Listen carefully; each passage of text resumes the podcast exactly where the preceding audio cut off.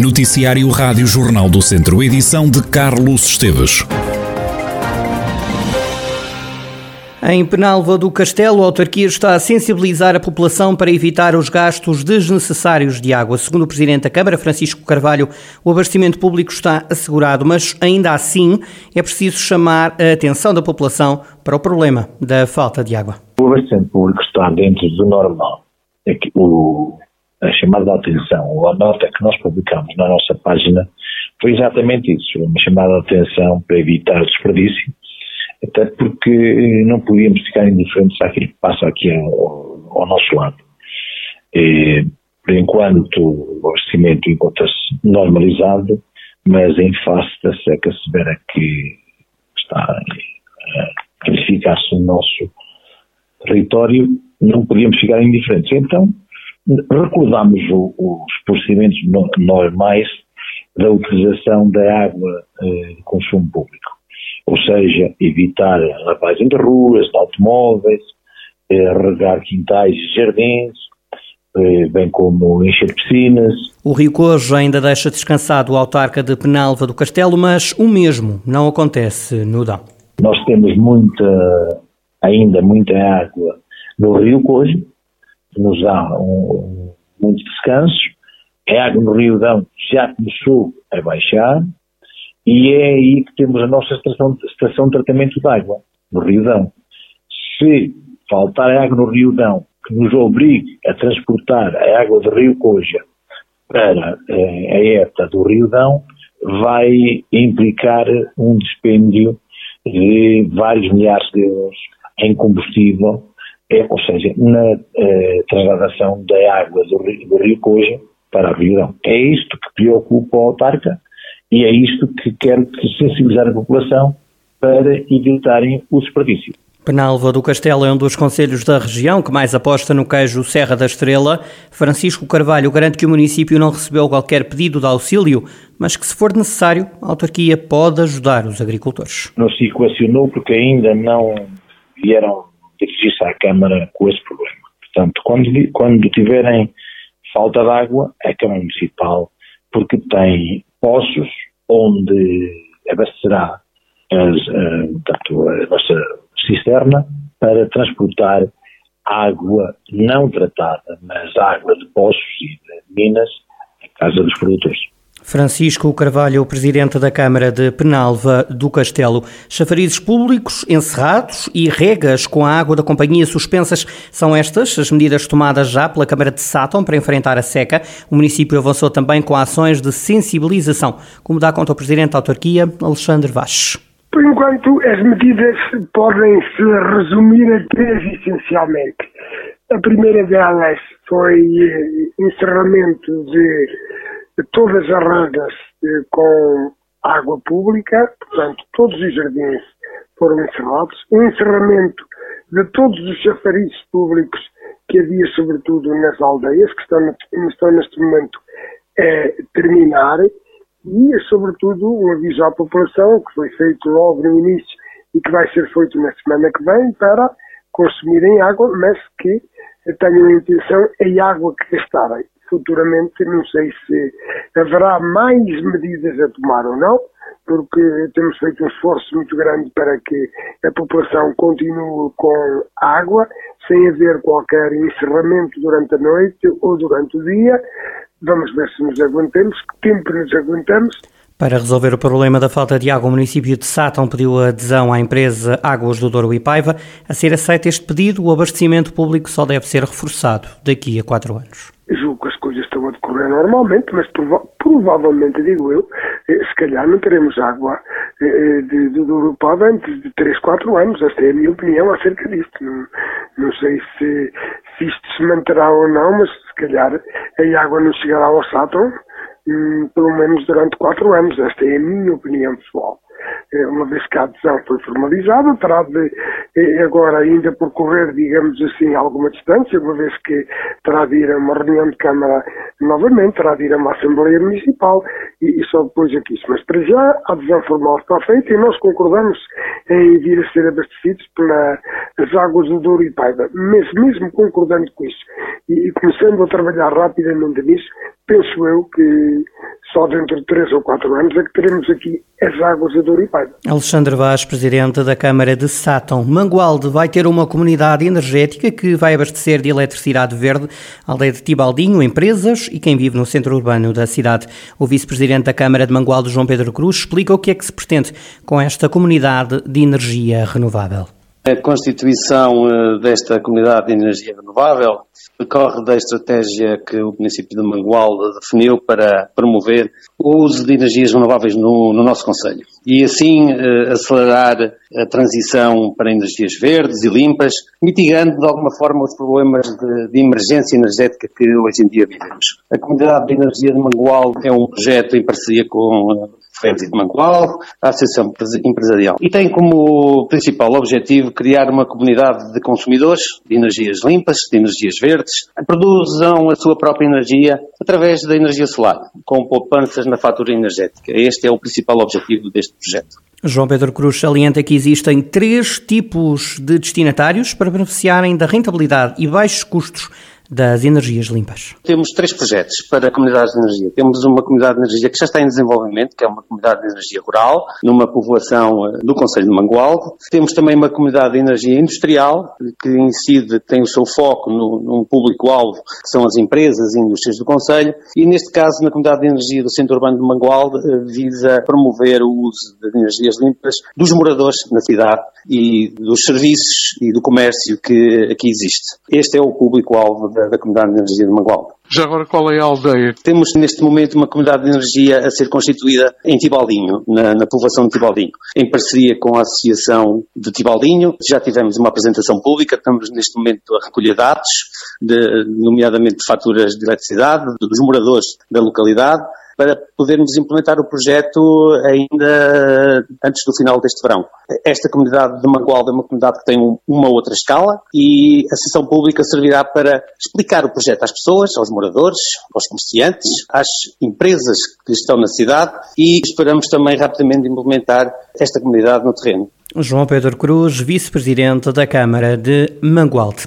Este ano já ocorreram 503 incêndios florestais no distrito de Viseu. Os dados provisórios dos primeiros sete meses do ano são do Instituto de Conservação da Natureza e das Florestas e revelam ainda que os fogos já destruíram 1.382 hectares. O incêndio da Brunhosa à Velha em Mangualde, ocorrido a 13 de julho, está na lista dos 20 maiores do país, dizimou uma área de 459 hectares. Já Sinfãs está no grupo de 20 conselhos do país com mais ocorrências. Entre janeiro e julho, aconteceram 93 incêndios que arrasaram 362 hectares. Em termos nacionais, nos primeiros sete meses do ano, ocorreram 7.517 incêndios rurais. A área ardida corresponde a mais de 58 mil hectares. Dos mais de 7 mil fogos registados, mais de 5 mil foram investigados. 25% das causas dos incêndios resultam de queimadas de sobrantes florestais ou agrícolas. 18% acontecem por causa de fogo posto. Uma jovem residente em Povolide, em Viseu, está desaparecida há uma semana. Foi vista a última vez em Lisboa. Vanessa Couto tem 23 anos e é militar no estabelecimento prisional de Tomar. O alerta para o desaparecimento foi feito pela mãe da jovem nas redes sociais. A mulher diz que está de coração partido e pede ajuda a todos aqueles que possam saber do paradeiro da filha para ajudarem e entrarem em contacto com ela. O ciclista da equipa de Mortágua, João Matias, venceu duas das quatro etapas da volta a Portugal. Nuno Bico lamenta que só agora o velocista esteja a ser reconhecido. O ex-ciclista viziense diz que o ciclismo português vive de grandes subidas e que essa não é a especialidade de João Matias. As gerações mais novas sabiam do potencial que ganhava realmente muitas corridas nas camadas jovens, só que infelizmente, de uma maneira proporcional à, à dimensão do nosso país, que é muito pequeno, não é? Também são as cabeças dos nossos organizadores de corrida e, e todas as corridas em Portugal têm que subir e ter montanha e, e, ser duras porque é assim que são os nossos ciclistas. O Portugal altamente errado, não é? E o João teve anos muito difíceis de carreira precisamente por, por não, não ser um, não ter, ter um físico apto para etapas planas e de sprint e não físico para subir grandes montanhas, não é? Claro que com os anos ele acaba por ganhar esse endurance, mas nos primeiros anos de carreira como profissional deve ter passado uns tempos muito difíceis. O João está a ter os resultados que tem agora numa fase da carreira já madura, mas que poderia ter tido outros e, e muitos mais se, hum, se por acaso tivéssemos algumas corridas eh, em zonas mais planas e com, com outros fatores a diferenciarem que não sejam a inclinação de terreno. Nuno Bico diz que João Matias está no sítio certo e deixa elogios a Gustavo Veloso, o diretor desportivo da equipa de Mortágua. Alegro muito que ele esteja no Mortágua, aliás, acho que é neste momento a equipa correta para ele estar, tem um diretor moderno, ou bem mais moderno que os outros, eh, com uma visão muito diferente e até algo internacional do, do desporto, eh, e que lhe está a dar as oportunidades que ele merece, e oxalá não fiquem pela etapa de Viseu e pela, pela segunda etapa. Quando desafiado a avançar já um vencedor da volta, Nuno Bico responde assim. Eu vejo muito difícil que o, que o Maurício que o Maurício perca a amarelo, até pela dominância que mostrou o ano passado, né? só teve só o Marek teve capacidade de fazer frente. A minha grande questão, neste momento, coloca-se sempre hum, aquela jogada da, da Ifapel na torre, não é? O Frederico estava na frente, o Maurício ataca para apanhar o Frederico, depois puxavam à vez na subida, ou seja, claro que eles queriam ter ali um plano B, não é? Claramente não queriam que um, que um corredor descolasse a 5 km da meta e apanhasse minutos, assim estão os dois na discussão da corrida, mas não sei, não sei se o Maurício estará nas mesmas condições que o ano passado. Sei que a equipa jogou pelo Sur e fez muito bem, mas, mas tenho algumas dúvidas em relação, não sei, não sei que informações é que ele estará a transmitir, se está a sentir bem, se está a sentir mal. A verdade é que ele está a andar muito, na subida à torre correspondeu, não é? Mas, mas acho que não, não foi capaz de fazer a diferença de outros jeitos. A equipa Glass Drive tem dois ciclistas apontados à vitória, o uruguaio Maurício Moreira, vice-campeão da volta o ano passado, e o português Frederico Figueiredo. Estão separados por 30 segundos segundos. A dúvida está em como vai a equipa gerir as candidaturas à vitória. Nuno Bico diz que ambos estão bem preparados para vestir a camisola amarela no fim da volta.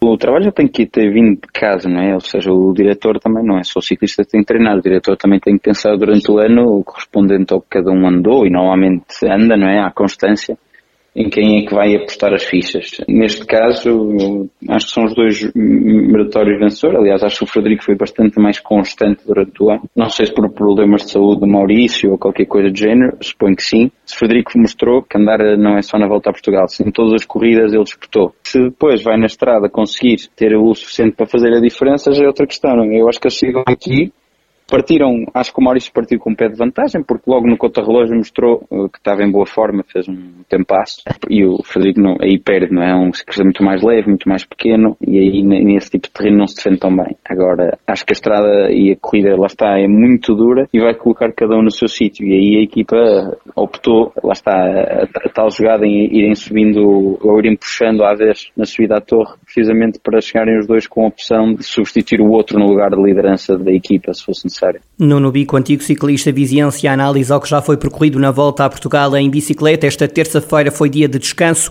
Esta quarta-feira os ciclistas percorrem a quinta etapa que ligará a Mialhada a Miranda do Corvo. No total vão ser pedalados 165 km e 700 metros. A GNR tem na estrada uma operação especial de controle da velocidade. A Guarda Nacional Republicana vai estar nas autoestradas e itinerários principais que atravessam a região, como detalha o Major Pedro Ares, da Divisão de Trânsito e Segurança rodoviária da GNR. Será exatamente, essencialmente, nas autoestradas e nos itinerários principais. Eh, não vamos, obviamente, dizer os locais eh, concretos das fiscalizações, porque uma das, uma dos objetivos também desta, deste tipo de operações é que os condutores não saibam onde é que nós estamos a fiscalizar a velocidade, para que os, em todo o tempo adequem o, a, condução dos seus veículos àquilo que são os limites de velocidade impostos e não só nos locais onde está, um, eh, onde são as operações em si, as operações eh, no terreno. Portanto, o nosso objetivo é exatamente alertar para que vai existir este tipo de fiscalização, eh, mas não vamos dizer quais é são os sítios em concreto, exatamente para que as pessoas tenham a preocupação de moderar os seus comportamentos a todo o tempo e não só nos locais e nos períodos onde exista uh, essas mesmas fiscalizações. O Major Pedro Ares, da Divisão de Trânsito e Segurança Rodoviária da GNR, haverá ação policial até domingo. É já esta terça-feira que começam as tradicionais festas da Vila de Mortágua, agora designadas por Mortágua Viva. São seis dias de animação. O Presidente da Câmara de Mortágua, Ricardo Pardal, detalha o programa da festa. Durante estes seis dias, cinco dias com espetáculos, seis dias com atividades e animação para toda a família, este ano com um novo espaço, espaço vida que se destina às famílias, em que haverá, para além de concertos, haverá artes circenses, haverá insufláveis, haverá pinturas faciais, espaços de leitura, com a presença de todos os escritores mortaguenses e conversas com os mesmos escritores, bem como com concertos minimalistas, como a Saldanha Trio, com a Filarmónica de Mortágua, o Coral Juvenil Silvia Marques, Ocheia, uma série de concertos destinados à, à família. Por outro lado, haverá também o espaço das Tasquinhas, em que estarão presentes as associações do nosso Conselho, uma tasca da Comuna de Vermelange, no Luxemburgo, também já tradicional, com quem somos minados. Ricardo Pardal, presidente da Câmara de Mortágua, onde a partir desta terça-feira haverá até ao dia 14 as tradicionais festas da Vila de Mortágua, agora designadas por Mortágua Viva, são seis dias de animação.